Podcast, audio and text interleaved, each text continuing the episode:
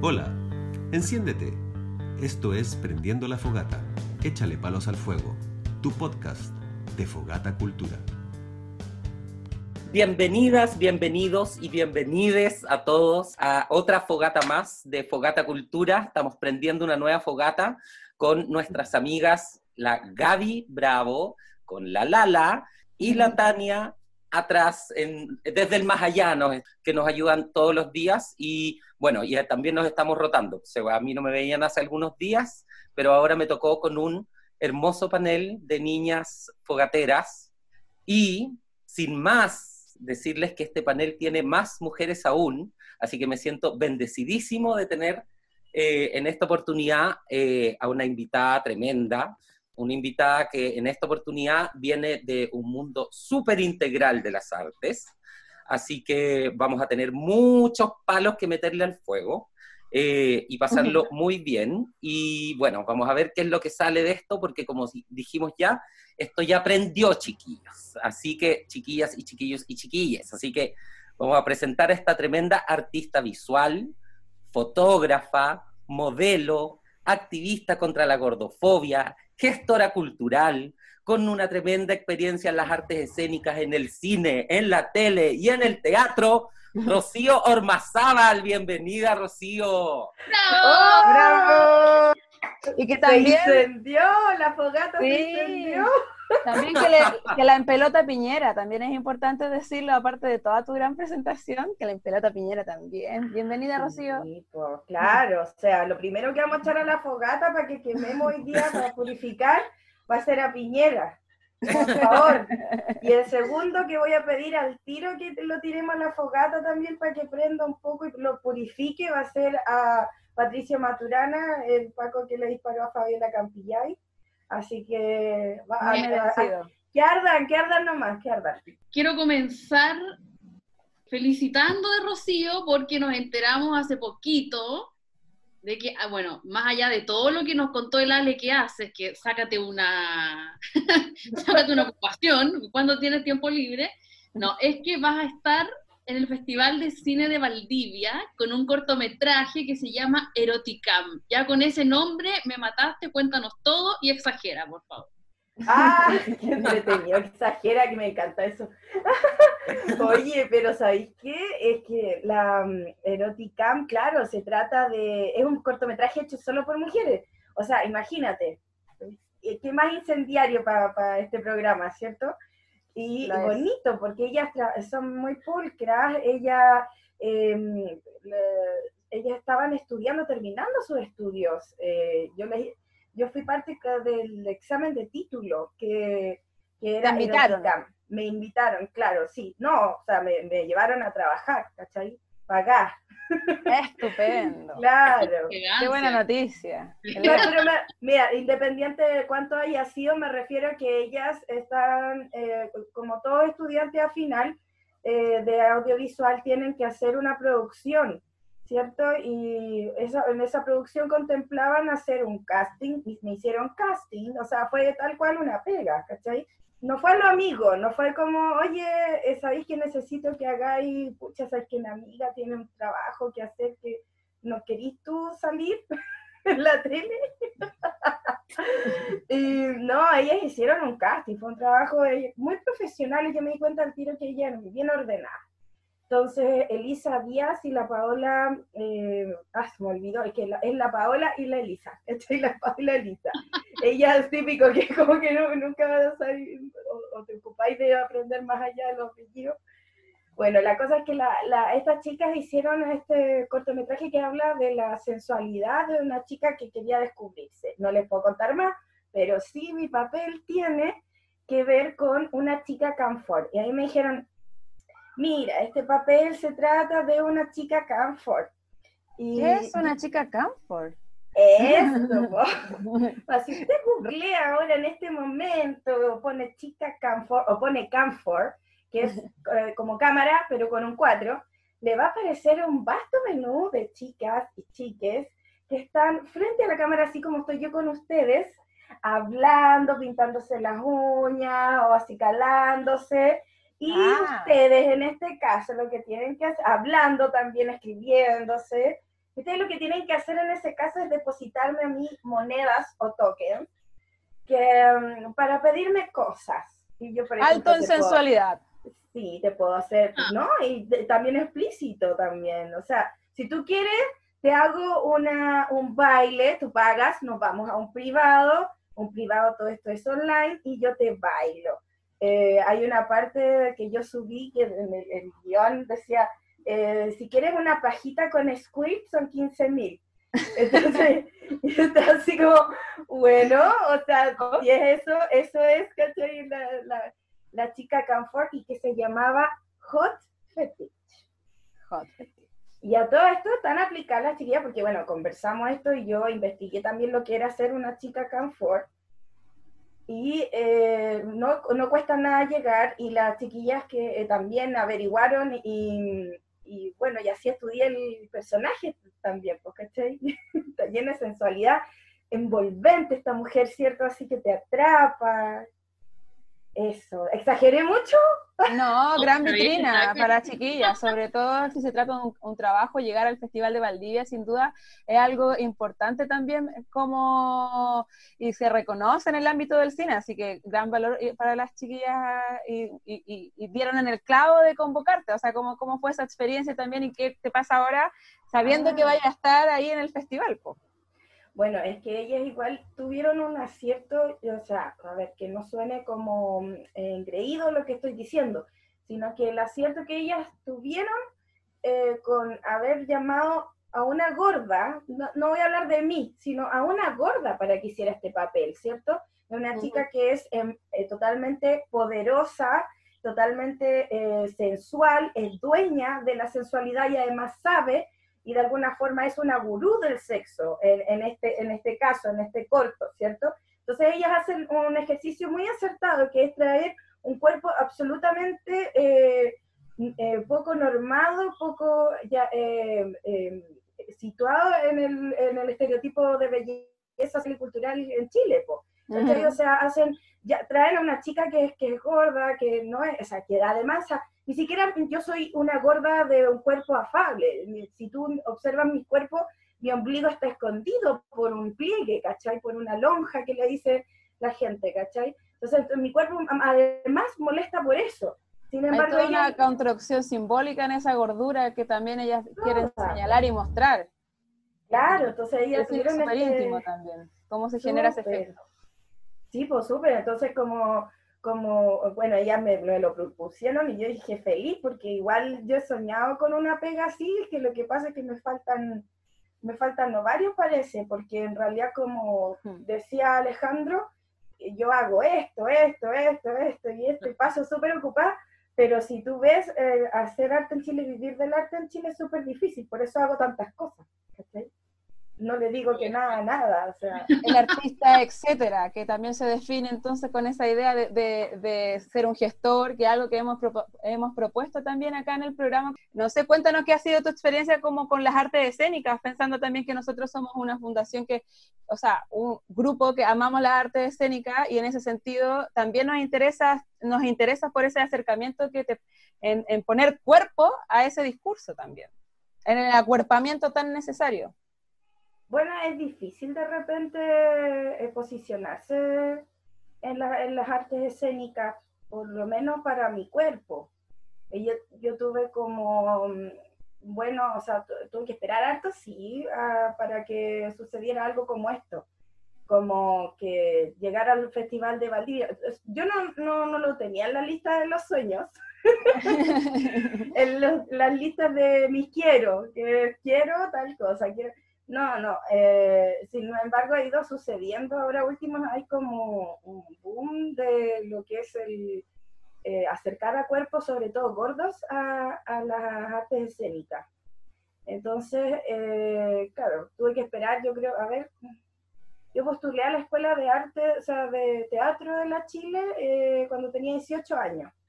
A ver, hace 20 años atrás, tuve que esperar, claro, 19, eh, 20 años para poder estar en una posición donde realmente me sintiera parte de las artes escénicas, porque a mí me dijeron que no en la escuela, pues, yo no Sí, puedo estudiar teatro, ¿cachai? Y yo quería estudiar teatro y en la Chile, porque soy porfía, ¿cachai? Tengo TOC.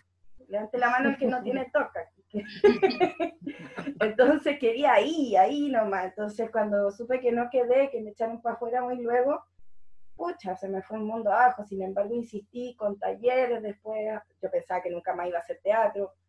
Y siempre estuvo latente estar ahí metida en las artes escénicas de alguna forma, hasta que finalmente, bueno, se está dando, se dio demasiada libertad sexual de convertir en terrorista.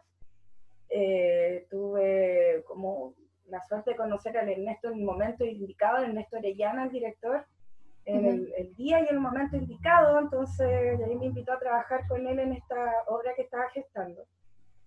Pero como te digo, o sea, si estar en las artes escénicas para mí es difícil, porque a veces he hecho papeles como de la gorda, pesada, o porque es gorda. Hay pocos papeles donde me han llamado donde pueda decir que, que, me llaman solo porque necesitan a la chica número 4 y no a una gorda, ¿cachai? Claro. Porque necesitan, claro, una, una mujer que, que, yo puedo hacer y no porque es gorda, ¿cachai? No solo por eso. Con esa obra, Rocío, pasan varias cosas, porque bueno, esa, esa fue la primera vez que yo personalmente te vi. Eh, y bueno, eso que tú comentaste que, tu sueño era, era en el fondo estudiar teatro, tú lo comentas en esa obra. Porque también tiene mucho de autobiográfico, no es solamente un texto que, les pasaron y que ustedes dijeron, sino que fue como una construcción también colectiva. Eh, y, en esa obra también al final aparecen todos en pelota, tal como está la foto que está detrás tuyo, eh, que la sacó, si no me equivoco, Paz Rasuris, ¿no? Así es. Entonces, ¿cómo fue? ¿Cómo? Quiero, quiero que, nos, que nos vayamos a la primera vez que te sacaste la ropa en público, porque claro, para esa obra era algo que tuviste que hacer por varios, todos los días por la temporada. Eh, ¿cómo, ¿Cómo fue eso? ¿Cómo fue ver una gigantografía tuya en Bellavista? Bueno, yo estaba, la verdad es que yo me empeloto hace hartos años ya como modelo, ¿ah? Me, la ropa me, me, molesta cierto rato ya, entonces eh, empecé a trabajar como modelo en la escuela de arte, y estudié artes visuales en la Chile, entonces ahí una compañera me invitó a sacarme la ropa y bueno, yo toda sorprendida, al principio pensaba que no, que no estaba bien, que así no debería ser, bueno, todos esos prejuicios que uno se, se pone, ¿ah? Eh, y se autocensura. En fin, terminé trabajando en modelo, entonces siempre me he sentido como cómoda en lugares, en espacios donde hay que empelotarse, me siento comodísima, si al final el, que tiene pudor es el otro, o el otro, ¿cachai? Y me dicen, oye, ¿no te quieres poner un, una bata encima por, mientras? Eh, ¿Por mientras qué? ¿Por mientras te, te dejo de incomodar? entonces, claro, porque si, yo, si voy a posar en pelota aquí para dibujo, ¿para qué me querís tapar ahora? Sí. Bueno, igual... Hay, claro. Mira, y sabes tú que a mí, eh, tú, tú, me preguntas así como, y para mí fue una sorpresa, sí, eh, que Ernesto y el equipo haya decidido que era mi, esta fotografía que estás viendo tú aquí en pelota, que la tomó Fase Rasuri este de nuevo, eh, esa fotografía dijeron para hacer la gigantografía fuera del Teatro de la Mayor, vamos a usar el tuyo, tu, tu pendón va a ser de no sé cuántos, seis metros, una cosa así. Y dije, me encuentro maravilloso, estupendo, más encima está frente a los pacos, la primera comisaría, yo oh, frente a frente. cuerpo contestatario absoluto, ¿cachai? En toda esa esquina, y viene, y días antes, ya estábamos en sala ensayando, y Ernesto nos comunica y nos dice que tuvo una mañana muy agitada con llamas para arriba y para abajo, pero no van a permitir eh, poner el afiche, poner el pendón. Pero ese es un lugar donde la pieza gráfica siempre va, o sea, en el fondo había una... siempre debería ir la pieza gráfica de la, de la obra que esté en cartelera, en esa esquina de la universidad. ¿Y cuál fue la, la respuesta? Mira, desde que me dijo el Ernesto que no, escuché como dos argumento y el resto se me puso un pito en el oído, me subió la presión, así como no quise saber más.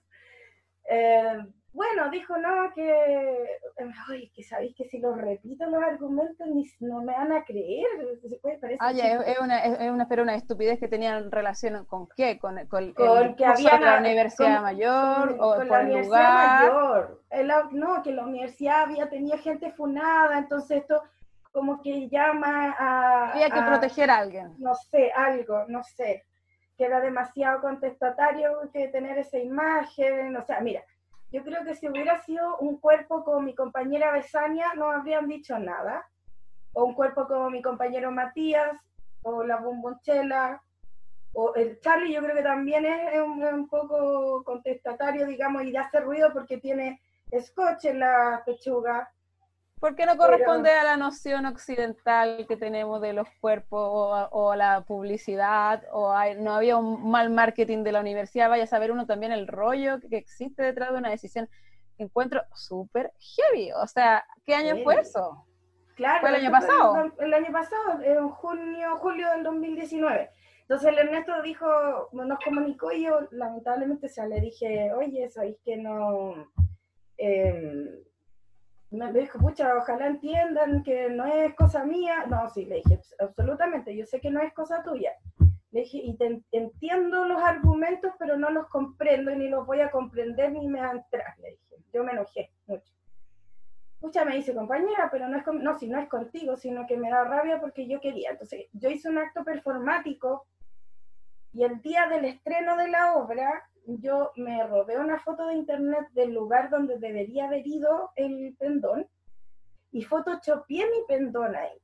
Y lo subí a redes sociales con una consigna, con, lo, subí y dije, eh, así debería haber sido, pero ya partimos censurando, o sea, la universidad ya me censuró, mi cuerpo ya está censurado. Y, y, mucha gente después, porque hay gente que no lee, que ve nomás, y hay, gente que buscaba el pendón y decía, oye, no, no, no sacaron. Eh, No cachó el Estábamos subtexto. mirando, queríamos sacarle fotos, no estaba, no estaba, ¿cachai? Eh, pero eso es- también es parte de la performance, ¿cachai? ¿No? Que, que realmente crea la gente, que sea, que la virtualidad te permita, ¿cachai? Mentir de tal forma que cumpla lo que tú quieres, ¿cachai? Y en este caso, estar en la calle en el pendón, que después esto se cumplió en el Teatro Morir de Coleta, y ahí ya fue... Gracias a Focus también. Gracias a Focus también.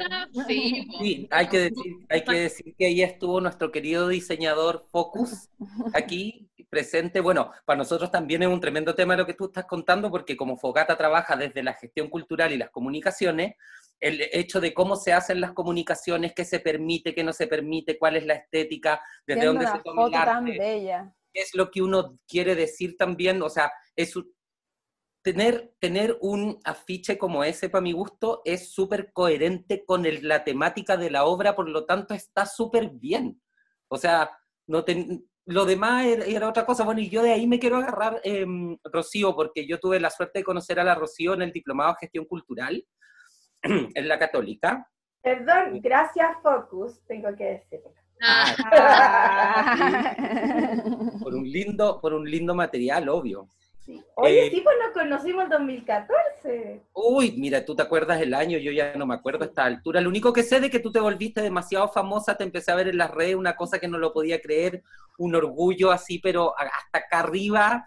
eh, y yo decía, qué increíble cómo la Rocío ha logrado conjugar, y ahora tú lo estás contando también, cómo ha logrado conjugar una cosa que tiene que ver con esta cosa activista, pero al mismo tiempo es de gestora cultural, mezclando las artes en las que tú trabajas, o sea, la fotografía. Tú estudiaste artes visuales en la Chile.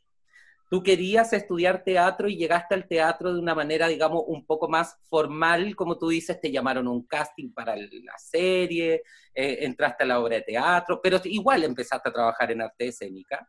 Y yo, que vivo en sector Plaza Dignidad, o sea, le he comentado a mis compañeros y les decía, más de una vez me ha pasado de mirar por mi ventana y ver en Portugal un foco de luz y de energía, y es la Rocío que va caminando, no sé, con uno, un, en forma de performance, y la gente va alrededor, no sé, algunos sacando fotos, otros acompañándote. La cosa es que eres como un foco que va, que camina hacia la Alameda y hacia Plaza de la Dignidad. Y digo, qué increíble, porque la Rocío se transformó en una gestora cultural de sí misma, en el fondo, pero al mismo tiempo súper activista, con un rollo súper político. Entonces, quiero que me cuentes un poco de cómo metías a la juguera todo esto. Y, y estamos hablando contigo de, de todo esto que haces. Como gestora. Yo sé, mi pregunta fue súper larga porque tú eres una persona súper compleja, por así decir. En tu cuerpo converge todo. Oye, pero por eso te dije, no me pauté, no me gusta a mí eh, saber las preguntas ni de qué vamos a hablar porque pienso demasiado y la lengua me empieza a reclamar, me tropiezo en ella o, o el cerebro empieza a restringirme, ¿cachai? Entonces prefiero que sea al azar, prefiero arrepentirme de algo que, que, no di- que dije que no dije que algo que dije mal y ya sabía, ¿cachai? Claro. Entonces, Bueno, que se sepa que no estás pauteada. que se sepa al tiro. Oye, eh, ¿cómo meter a la juguera? Bueno, desde que yo hice el, el diplomado de gestión cultural, claro, me di cuenta de que de alguna forma estos tipos de mecanismos que uno tiene que usar y como em, para, para poder hacer un proyecto y lo que sea, hasta una obra, eh, todos estos pasos que hay que seguir, hay que, había que incorporarlos de alguna forma. Entonces esta juguera básicamente eh, me ayudó con eh, la gestión cultural también, con los estudios de arte, con, lo- con todo lo que tuve, con lo que he recogido, tuve, tenía un bagaje, ¿cachai? Entonces todo esto es pues, básicamente por necesidad.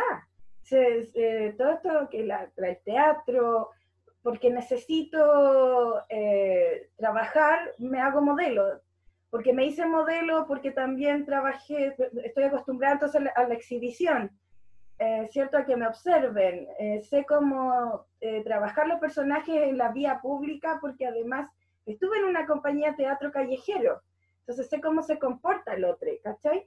Entonces, eh, pero vais, vais recogiendo todo eso y lo vais, como decís tú, metiendo en la juguera. Ah, entonces eh, también sé cómo hacer una, formular una performance, de qué se trata. Y ese es el, el, el objetivo, el objetivo general, ¿cierto? El cómo, por La qué. metodología. ¿cierto? Esa metodología al final la incorporáis tanto que la trabajáis, ¿cachai? Sí. Tanto porque ahora, ojo, hablando ya de gestión cultural, Alejandro, yo pienso que yo esto debería haberlo aprendido en la escuela de arte. No tendría por qué haber tenido que tomar un diplomado, ¿cachai? Na- ningún artista le Y no a tienen carrera, o sea, no tienen Cuando eh, yo estuve, no. gestión cultural como en el ramo. No, no, nada. Yo no tenía idea cuánto costaba una obra mía. Le tenía que preguntar a mi amiga Zaida. O sea, yo, yo creo, yo creo que con el tiempo eso se ha ido incluyendo, o ah, se ha ido como trabajando la idea del gestor cultural, pero tiene, y de la gestora, pero Sí. eh, se, se ha ido definiendo en, en- términos de la escuela y es súper importante lo que tú decís por la idea del artista, etcétera, como por la subsistencia, el espacio de resistencia, etcétera. esta, esta idea como de la resistencia, o sea, de estar todo el rato eh, al frente de tu trabajo para poder hacerlo. Y eso es, Sí. No tengo ninguna pregunta aquí, solo es el comentario. Ah, oye, pero sabéis que volviendo a lo que a lo que decía Alejandro, cómo, cómo me convierto además en mi propia gestora o en un foco que dices tú, ahí hay una cuestión súper importante, chiquillos, porque eh, lo que dijo Alejandro y le da en el clavo.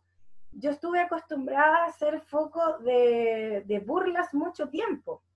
Yo estaba acostumbrada, como dijo Lemebel, tengo cicatrices de risas en mi espalda.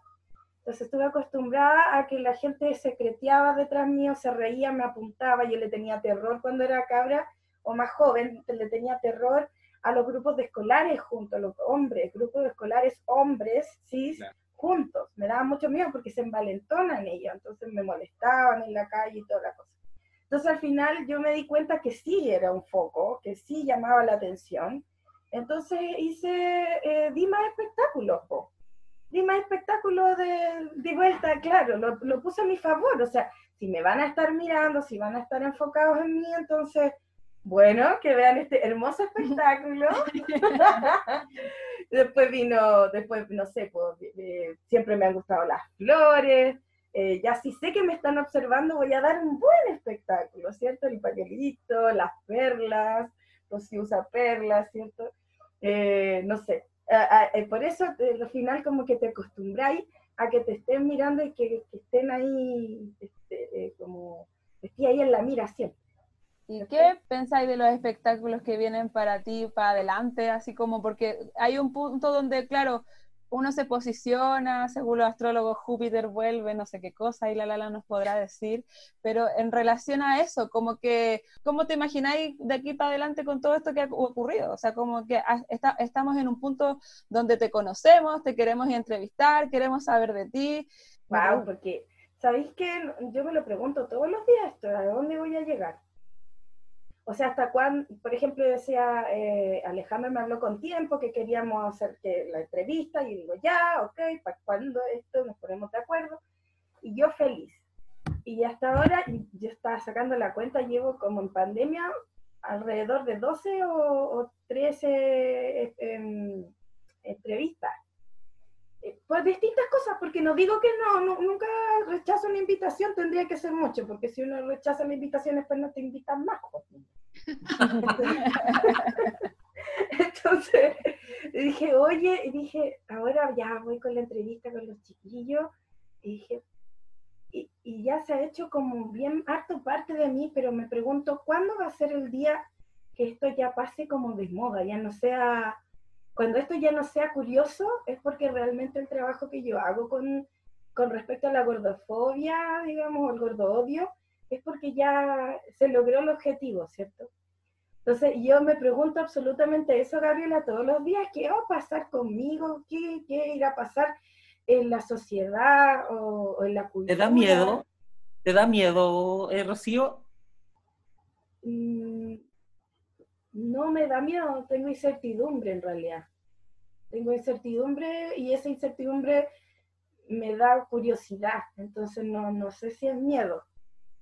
O sea, mi miedo me da que no me dé el sueldo para pagar un arriendo porque me quiero cambiar. Entonces, por ejemplo, eso sí, eso sí. Pero qué es lo que vaya a pasar conmigo, eh, no, o sea, he tenido, miedos he tenido por otras cosas. Que no las voy a comentar porque si se da, después me atacan por ahí en las redes sociales, así que no, no lo voy a decir. Guárdatelo, guárdatelo, solo guárdatelo. Pero igual siempre, siempre están pasando cosas, porque ponte tú ¿quién iba a pensar que toda tu performance también se iba a... Ah, la Lala, la Lala se nos cortó justo en medio de la pregunta. La Lala ha sido una fiel investigadora de tus redes sociales. ¡Wow!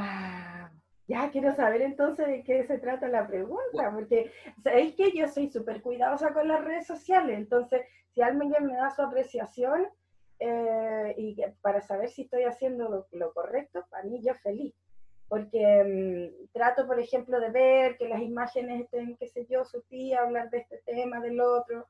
Um, voy buscando, siempre tener cuidado con el lenguaje, ¿cierto? Pero viste, entonces tú tienes, tú eres muy precavida entonces a nivel como eh, comunicacional de alguna manera. No sé si tus amigos, por ejemplo, te apoyan con, como, con comentarios o te dicen, ten cuidado. Yo sé porque como sigo tus redes sociales, sé que has recibido de todo tipo de comentarios, porque te he visto agradeciendo mucho, te he visto también respondiendo, otras veces incluso respondiendo, no voy a responder. te he visto diciendo muchas cosas. Entonces yo decía, el manejo, o sea, más allá, además de, la figura tuya, que es como lo que estábamos diciendo recién, es bien compleja, manejar las, manejar tú, manejarte como gestora cultural y manejar tus propias comunicaciones también tiene que ser bien complejo, por Rocío. Eh, sí, pues lo es, y eh, de hecho es un poco estresante, porque claro, mis amigos sí eh, están siempre pendientes, mis amigos más cercanos, para saber que lo, o, están ahí aplaudiéndote, o cuando te equivocas también te lo dicen, eh, o, sabemos cómo, bueno, sabemos cómo decir las cosas también. Pero la cosa es que el, la idea de las redes sociales encuentro que es una herramienta súper poderosa ahora. De hecho, tuvimos, por ejemplo, marketing con el profe, ¿cómo se llama? Ay, que era simpático este profe. Ah, no sé, es que marketing lo estoy haciendo yo ahora. Ay, ¿por qué no estaba cuando Pero es muy entretenido porque eh, marketing, eh, tuve, tomé un curso en Chile Actores de marketing digital y también hablaba de eso, como ser responsable con las redes sociales, eh, ver que todo esté como surtido, digamos, que se hable de todos temas, pero además cuidar el lenguaje. Y si tú me preguntas, Alejandro, para mí igual es estresante, porque tengo que estar pendiente. A veces me dicen, oye, ya, pues para, para con el teléfono.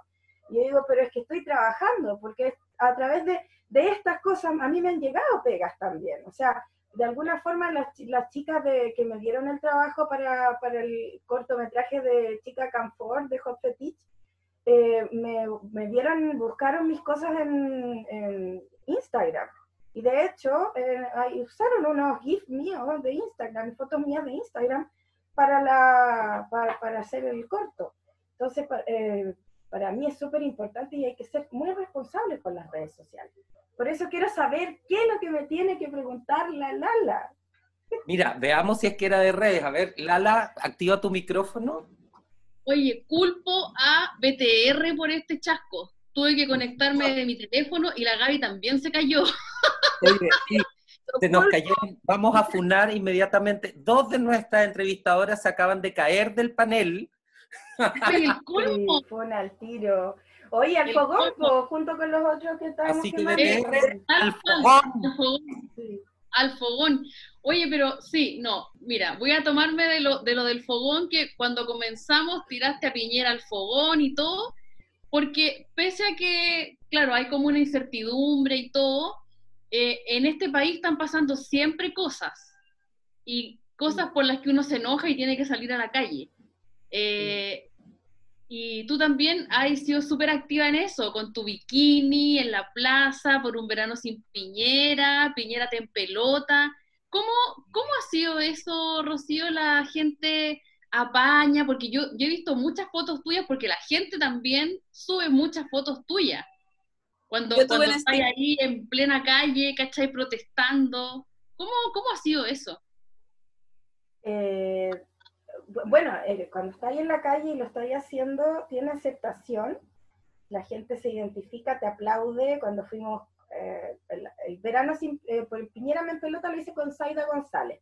Las dos veces que lo he hecho, lo he hecho solo con ella, hemos estado las dos solas y hacemos la, la estrategia ahí justo, esto se hace así, ya está listo. Pero el, el verano sin Piñera, con el bikini, con la piscina y todo eso, fui con más gente. Y, y uno de los que estaba era, bueno, era Andrés Valenzuela de, de Contracultura, que estaba registrando, y estaba Wincy Yarse también de Empana de Pino, y la última vedette, ese, e- ese director me iba haciendo la, mm, un registro también y me dice, oye, es que tiene aceptación la gente aquí, como que todos aplauden, ¿ah? Sí, pues le dije yo, a todos les gusta, pero espérate un momento, le dije, que subamos a las redes sociales cuando volvamos, le dije. Cuando ya nos demos la vuelta, "Ah, espérate nomás en redes sociales. Y así es, porque en redes sociales, como la gente está detrás de, una cam- de un celular y ni siquiera está mostrando la cara, puede decir todo lo que quiera. Y dice, si tú te, tú te estás expresando y estás opinando y te estás sacando la ropa, yo también puedo opinar.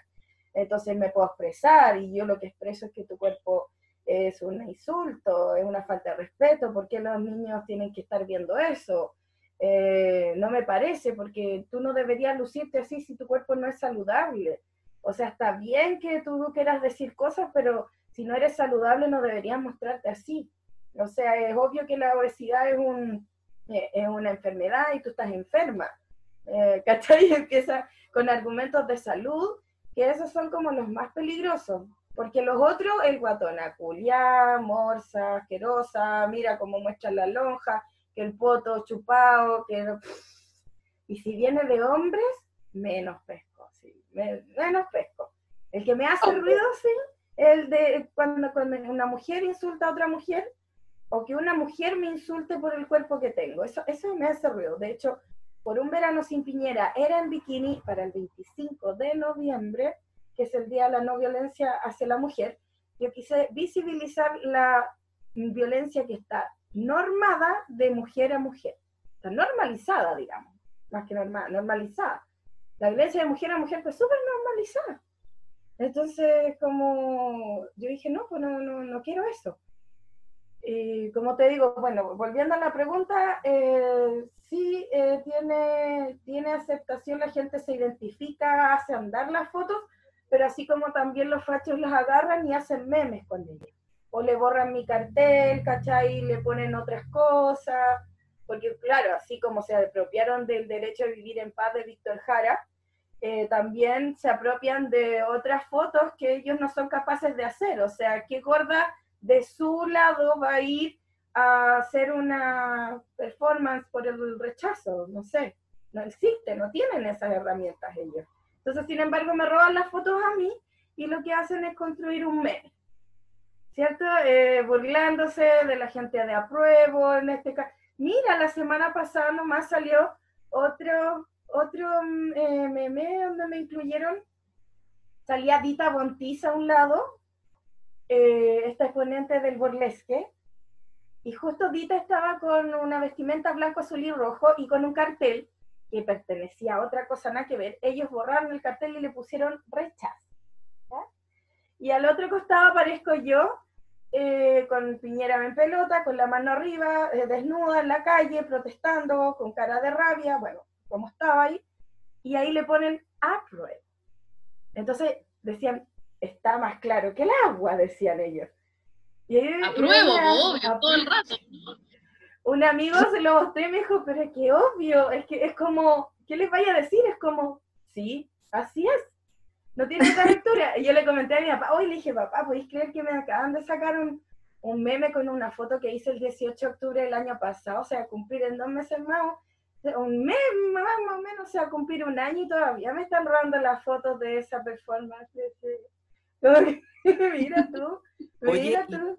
Y, Rocío, y frente, y frente a eso, no hay, no hay nada como derecho de autor que, que, que, hayan hecho, o los dejáis, nomás no te interesa, no.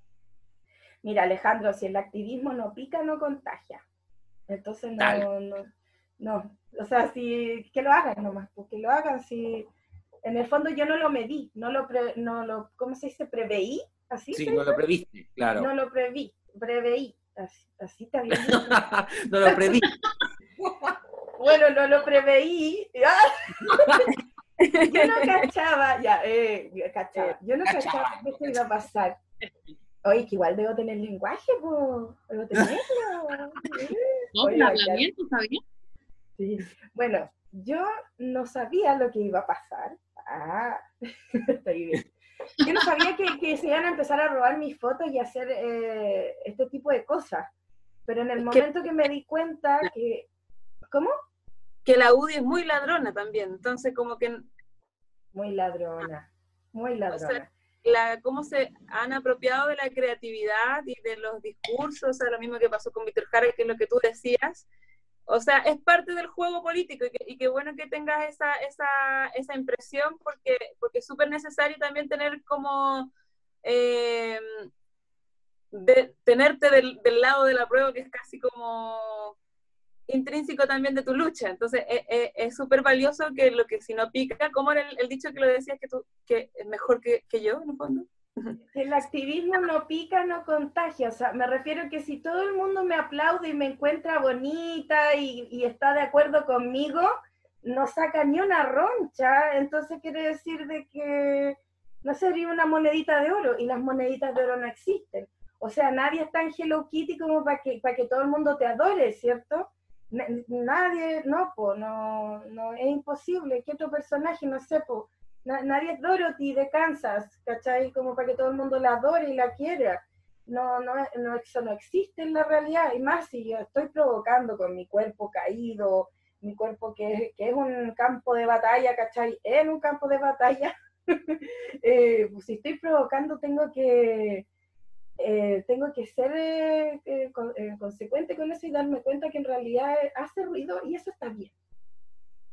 Eso está bien, o sea, si todo el mundo me aplaude, no, no tiene gracia la cuestión. Po. Si hay alguien que no le gusta y es la mitad del país, porque dicen que está dividido, aunque yo creo que no, yo creo que somos más los apruebos, yo tengo toda la idea y toda la fe. Eh, sí, ¿cierto?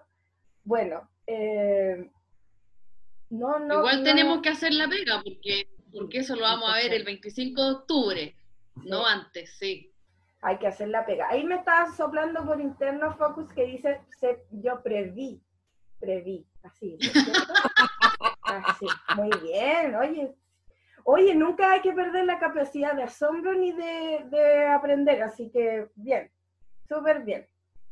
Porque si- cuando perdamos la capacidad de asombro no vamos a hacer nada. Cuando pe- pensemos que estamos, que sabemos todo, ya, dándote para la casa a ver teleserie, no sé. Oye, Rocío, yo- sabéis que yo encuentro, bueno, en esto de, de- vuelvo como al tema de la juguera, que a mí, bueno, es cierto, parte de, este, de, esta, de esta fogata trabaja especialmente en las artes escénicas. Eh, yo diversifico un poco más, desde las artes escénicas, después me fui al- a las artes visuales. Eh, mira, me ha faltado incursionar un poco más en la música, pero toco la guitarra. Eh, hago clases de la gestión cultural y qué sé yo, entonces eh, me, me- me gusta mucho esta figura tuya que finalmente... ¿Cuenta de Twitter? ¿Cómo? ¿Y tu cuenta de Twitter? Mi cuenta de tu- Alejandro BTOS. y la de la Rocío es rocío.usaperlas. Instagram. La Rocío es, bueno, lo que yo decía, tú eres gestora cultural de ti misma y en el fondo termina siendo para mí, es como, tú eres un centro cultural subversivo. O sea, tú tienes una programación en ti misma y es una programación que tiene una línea política, ¿sí? ¿Cuál es? El activismo es subversivo y es de izquierda y es antipiñera, no sé, ¿me entendí? Como, y es feminista y, o sea, si nosotros nos fuéramos a la misión, y si tú fueras un centro cultural, efectivamente, una institución cultural, y armamos misión, visión, objetivo, o sea, la tenemos clarito, no podéis ser más coherente. Oye, qué bonito lo que me estáis diciendo. Ya sé qué voy a hacer con mi 10%. Un centro cultural. Oye, qué bonito, no lo había visto así de verdad, Alejandro. De verdad no, lo, no me había dado cuenta, pero en realidad uno tiene que convertirse en su propio gestor, o sea, si en su propia, en, su, digamos, en su propio imperio, yo creo, o, palacio también, no sé, como, como tú también estás, haces muchas cosas, pues. Pero piensa que tú, además, yo lo pensaba por lo que dijiste delante, yo tengo una necesidad y por eso terminé haciendo tantas cosas, pero al mismo tiempo tú tomaste una oportunidad que era como, soy foco, voy a tomar esta oportunidad y voy a hacer algo con eso, porque además tengo una necesidad.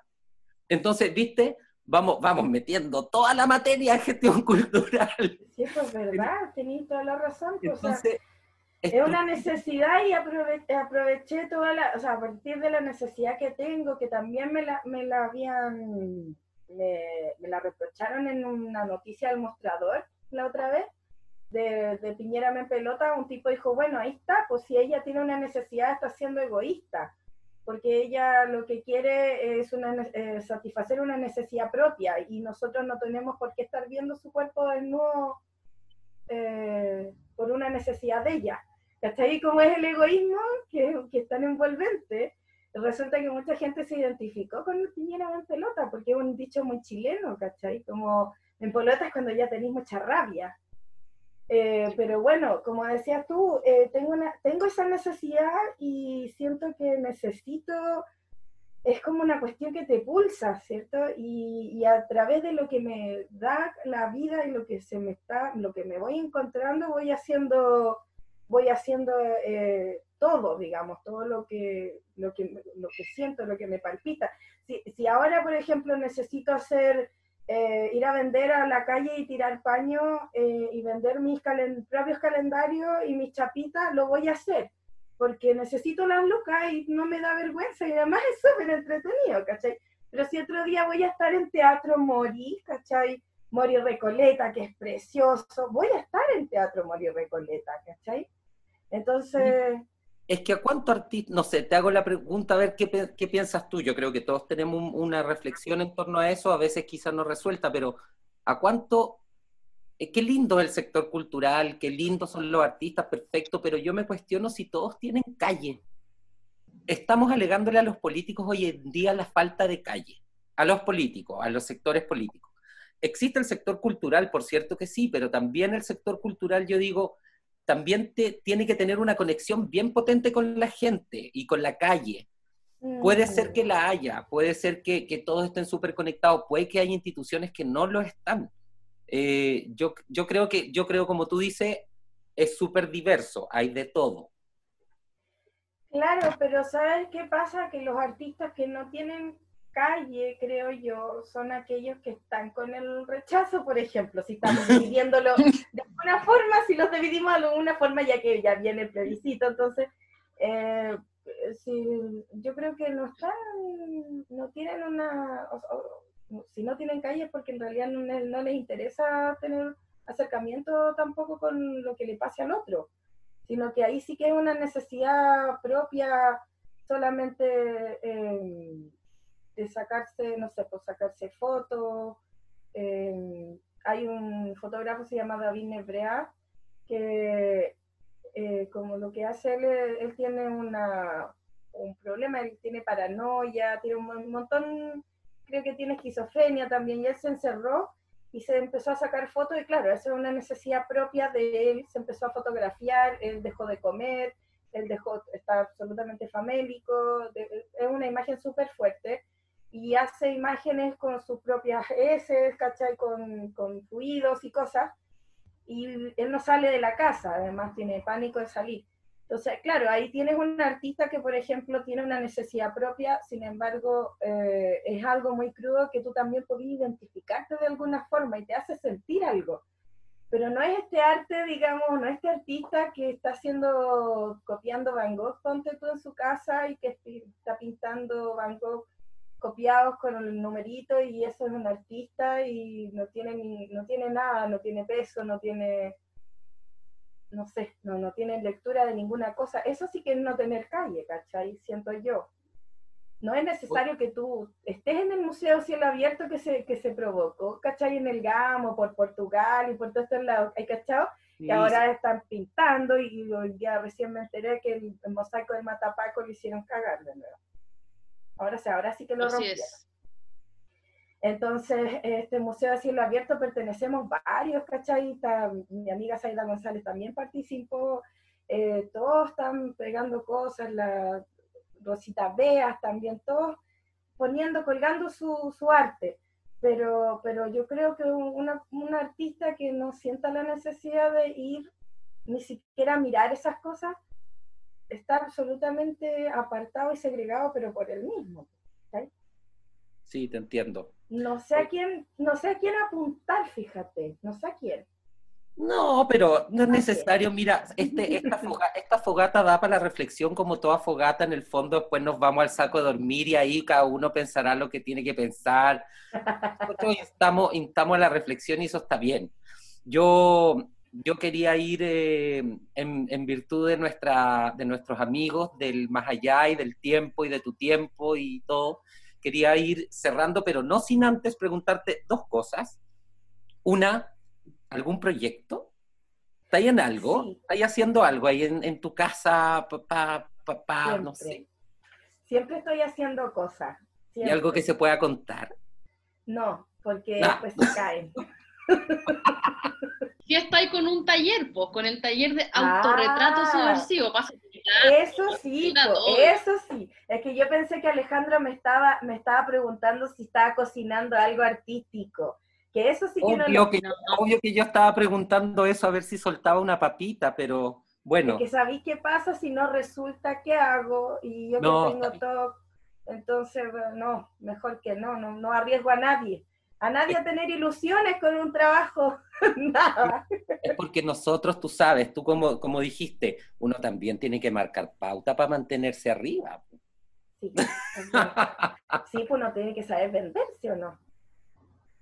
de alguna forma. Oye, mira, sí, pues estoy, a propósito, yo no vengo a vender, vengo a regalar. Tengo el taller en octubre. Todos los lunes y los viernes de octubre voy a hacer el taller de autorretrato subversivo este ya lo di para la fecha, que es eh, la extensión de la fecha, lo dimos eh, a través de internet, resultó súper bien, súper bonito el taller, así que ahora eh, lo voy a hacer de manera particular, está súper asequible y me pueden escribir a mi correo. Y ahí les voy a dar toda la información, que es. Ahí les voy a dar horarios, cómo se puede reservar, qué es lo que vamos a ver, ¿cierto? Entonces, es, y el autorretrato subversivo, este taller se trata de cómo trabajar nuestras propias discriminaciones o las de otras y contestar a través de la imagen, de la imagen propia. Entonces hay una búsqueda interna también, hay una búsqueda externa y, y bueno, todo eso para generar finalmente tu autorretrato subversivo y tu, tu posición, tu, tu, discurso crítico, social, cultural, también artístico. Viva, viva, viva la expresión, Rocío. Así que, de hecho, súper bien y ahora que estamos en las casas tenemos que también explotar aquellos lados que, que, están aquí aflorándonos en pandemia también. Pues sí, yo creo que todos de alguna manera hemos, hemos ido explorando distintas como aptitudes, carencias también. Así que eso, oye, te quería agradecer y, felicitar por todo tu trabajo. Vamos a esperar igual, siempre te vamos a seguir en las redes, así que eso, eh, las, las compañeras aquí, si tienen algo que unas últimas Estábamos con unos problemas de señal, entonces no sabíamos si intervenir o no intervenir, pero, pero agradecía, Rocío, a toda la conversa contigo, de entender el cuerpo también como el territorio más próximo, como el espacio para ser contestataria también, conocer parte de tu trabajo en la calle para volvernos a encontrar, en el fondo. Era mi comentario de la melancolía de, de la calle también. Oh, yo también he hecho tanto de menos la calle, caminar, correr, perseguía por los pacos, todas esas cosas. Bueno, a mí no me gusta mucho correr de los pacos. Ah, antes de que cerremos, una anécdota a propósito de toda esta nostalgia. Dos cosas. Salió, la, salió el, el video de Santa Feria, que con quien he colaborado también varias veces. Si buscan Haciendo Nada, el video de Santa Feria lo estrenaron anoche y eh, aparece la pata de gallina y yo trabajando para el espectáculo, ¿ya? Está muy buena. Y lo que hablábamos con el manager, con Cristóbal González, era que en realidad se echa de menos eso, de estar en la calle, de estar con el otro, de abrazarse, de echar la talla juntitos sin mascarilla, ¿cierto?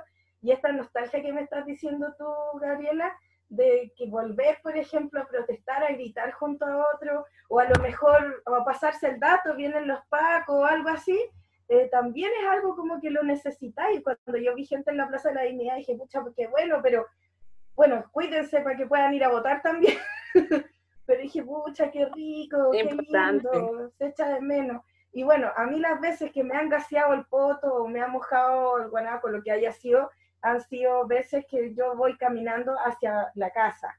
Ni siquiera estoy haciendo una performance ni protestando. Me ha, me ha pillado así, como que estoy saliendo del bar y me voy para la casa de mi amiga y me, me, tocó un día, me gasearon todo el poto, yo andaba con vestido, había hecho un piñera en pelota un rato antes pero se metieron por unas calles, o sea, tú decías, aquí no van a llegar, y llegaron y tuvimos que arrancar todos, ¿cachai? Pero eso es muy chistoso porque a pesar de todo lo que he contestado contra Piñera, todo lo, todo, todas las cuestiones odiosas que he hecho, digamos, de alguna forma, como performance, nunca me han llevado los pacos por eso, sino por mensa. No, me, ha tocado, por mensa me, me ha tocado eh, gas lacrimógeno. Bueno, queda Rocío para rato entonces, porque nos queda para rato todavía de estar bien activos con todo lo que nos va a pasar en Chile y activos también desde el arte y desde la cultura, porque creo que hay que ponerle harto, harto punchi al sector. Así que vamos a agradecer todo lo que hagas, Rocío. Oh, yo quiero agradecer a ustedes por la invitación. Muchas gracias, son súper organizados, siempre me ha gustado eso, lo, siempre piropeo eso, porque además siento que lo hacen desde el corazón y se nota, son súper aperrados. Espero que sigan teniendo más gente que pueda venir al programa. Venir, no, no sé, venir. porque uno va ahora, uno va al computador, pero va a clases de Zumba, va a la entrevista, yo voy. Así que estoy muy agradecida de la invitación que me hicieron. Yo feliz, feliz, vuelvo cuando ustedes quieran. Así que para también los que están en el Switch, muchos besitos, Focus, Tania, muchas gracias.